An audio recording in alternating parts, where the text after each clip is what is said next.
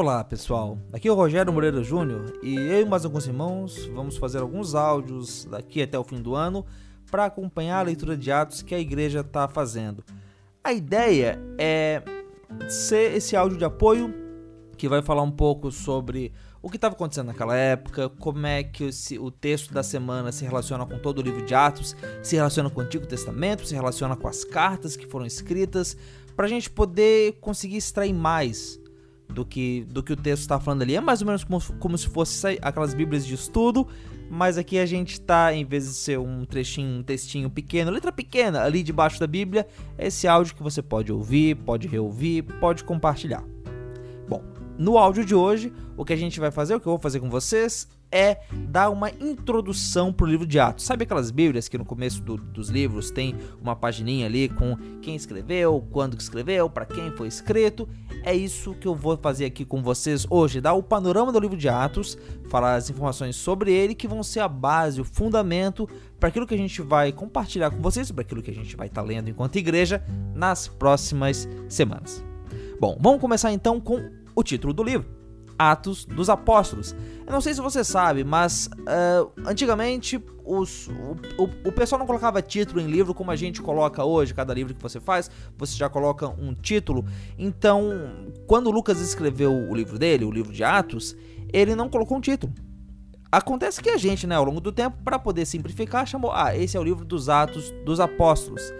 Agora, esse livro tem uma pegadinha. Se você lê o livro pensando que você vai encontrar aqui é, o que aconteceu com os 12 apóstolos lá que Jesus chamou, uh, não é o que você vai achar. Vários deles nem sequer são citados no livro de Atos. O apóstolo que mais aparece é Pedro, por um lado, e por outro, Paulo, que nem era um dos 12 apóstolos originais. Então, uh, será que Atos dos Apóstolos é um bom título?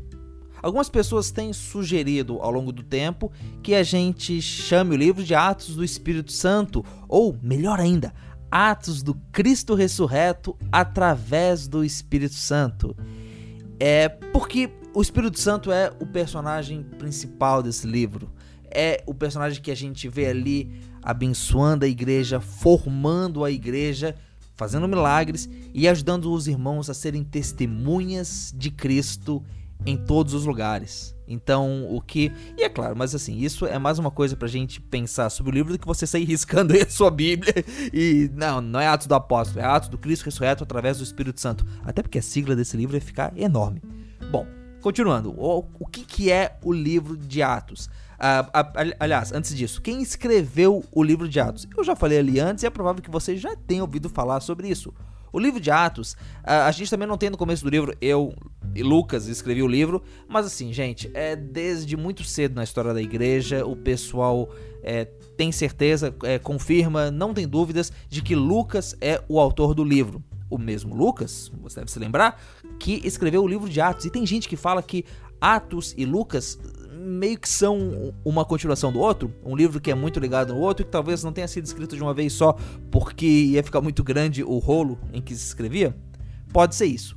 Uma coisa legal sobre Lucas é que uh, Lucas ele não é um dos 12 apóstolos originais, então você não vê Lucas nos evangelhos, que nem João fazia, a gente acabou de ler João e de vez em quando ele colocava o discípulo a quem amava, que a gente acha que é João falando de si mesmo.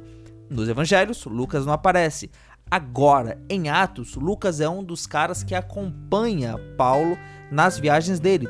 Tanto que se você for ler, por exemplo, Colossenses, ali no final do livro tem a citação Paulo falando Lucas, o médico amado que está aqui comigo.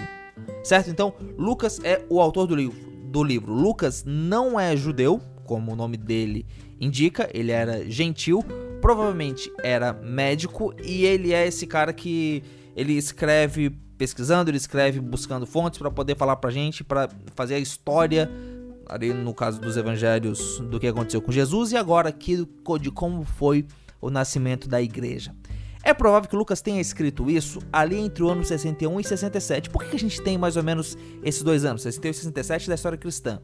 E pensa só, se Jesus nasceu ali pelo ano zero, isso é apenas 30 anos depois de, do, do, do que aconteceu com Jesus. Então, 30 anos depois o livro de Atos, tudo aquilo que aconteceu já aconteceu. A gente acha que Lucas escreveu entre o ano 61 e 67 porque no ano 61 Paulo foi preso, aquela prisão de Roma que acontece no fim do livro. Se você ainda não leu Atos, desculpa, foi spoiler. e 67 é o ano em que Paulo foi morto. Paulo e Pedro foram mortos na perseguição de Nero. Então, se Lucas tivesse escrito depois de 67, ele provavelmente ia incluir ali no fim, dizendo que Paulo foi morto, assim como Estevão foi morto. Então, essa é a, a ideia de quando que o livro foi escrito. Tá, e ok, eu falei quem escreveu, eu falei mais ou menos quando escreveu, mas por que o livro de Atos foi escrito e por que, que ele é importante para nós hoje? Bom, vários irmãos eles colocam que o, o centro do livro, o, o propósito do livro de Atos tá ali no primeiro capítulo, no versículo 6 e 8. Deixa eu ler aqui para vocês. Então os que estavam com Jesus lhe perguntaram: Senhor, será esse o momento em que restaurará o reino a Israel? Ele respondeu: O Pai já determinou o tempo e a ocasião para que isso aconteça, e não cabe a vocês saber. Vocês receberão poder quando o Espírito Santo descer sobre vocês e serão minhas testemunhas em toda parte, em Jerusalém, em toda a Judéia, em Samaria e nos lugares mais distantes da terra. O livro de Atos está dentro da Bíblia, o livro de Atos se relaciona com tudo aquilo que aconteceu na Bíblia antes e depois. Ele é mais ou menos esse. Se pensa numa árvore, o livro de Atos, de Atos é como se fosse o tronco da árvore. Ali em cima você tem os galhos saindo, um monte de galhos saindo, que a gente poderia dizer que são as cartas. E o livro, ele, e o tronco, essa árvore, tem a sua raiz no Evangelho, que está na terra do Antigo Testamento. Eu espero realmente que a analogia tenha funcionado, se não, esquece ela e toque em frente. Mas a ideia é que o livro de Atos, ele se, a Bíblia toda, ela, ela se relaciona entre si, é uma coisa muito, muito embrincada, muito unida. Eu li esse texto aqui, esse texto ali de Atos, que Jesus começa falando, os discípulos começam perguntando, Senhor, será esse o tempo que restaurará o reino a Israel? Porque se você lê o Antigo Testamento, poxa, você começa lendo lá é, com Abraão, Deus chamando Abraão e falando para ele: Em ti serão benditas todas as famílias da terra. E você vê durante toda a história de Israel os profetas, isso acontece com Davi também, os, os profetas falando: Poxa, o Senhor vai vir um dia e vai restaurar o reino de Israel. Israel um dia vai ser uma luz para todos os povos.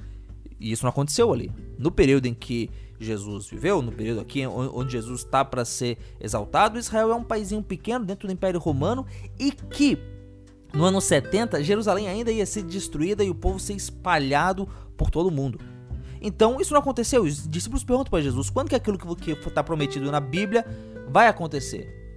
E Jesus fala: Olha, o tempo em que isso vai acontecer vocês não têm que saber, mas o que vocês têm que fazer agora é isso. Vocês vão receber o Espírito Santo e vocês minhas testemunhas em toda parte. A resposta de Deus para essa influência abençoadora de Israel no mundo tá na igreja. Tá na igreja sendo esse povo de Deus que vai ao mundo abençoando as nações, sendo uma bênção para toda a terra.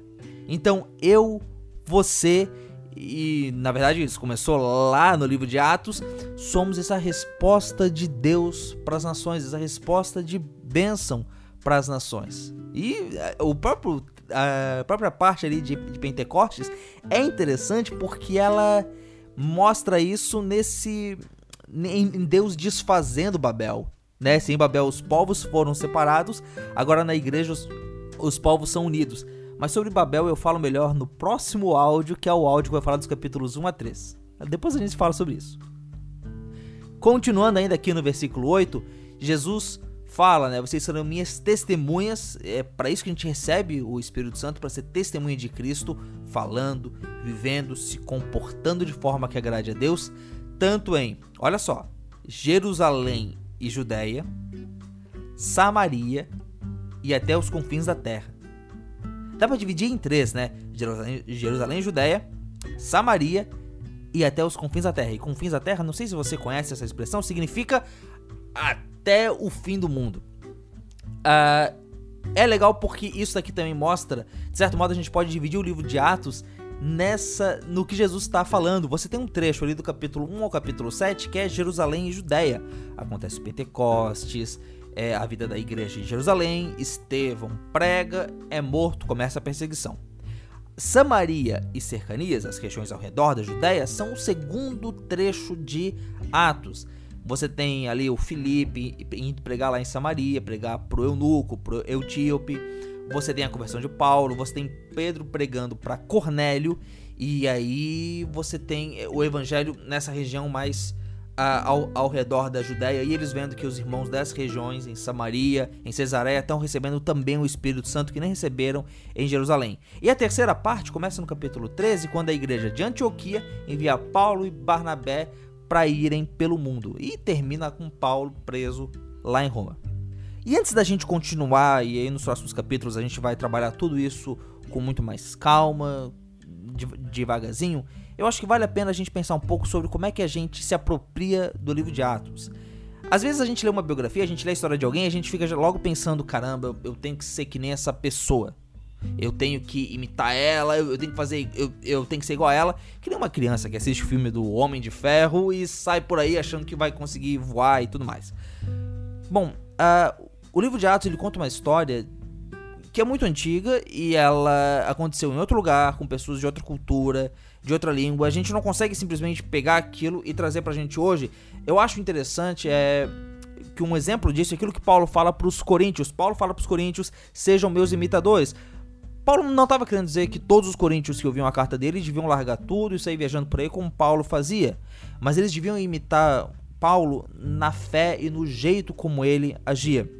Do mesmo modo, eu acho que a gente deve sim ler o livro de Atos imitando, mas entendendo que o que está escrito ali é para a gente entender a relação do Espírito Santo com a igreja e aí buscar, sim, do Espírito Santo o que ele tem para gente hoje, o que ele quer que a gente faça hoje aqui no Brasil. Mas isso a gente, como falei, vai comentando melhor nos próximos áudios. Então é isso, pessoal. No decorrer da próxima semana vocês vão recebendo esses áudios. É um prazer pra gente poder produzir isso para vocês. Abraços e até a próxima.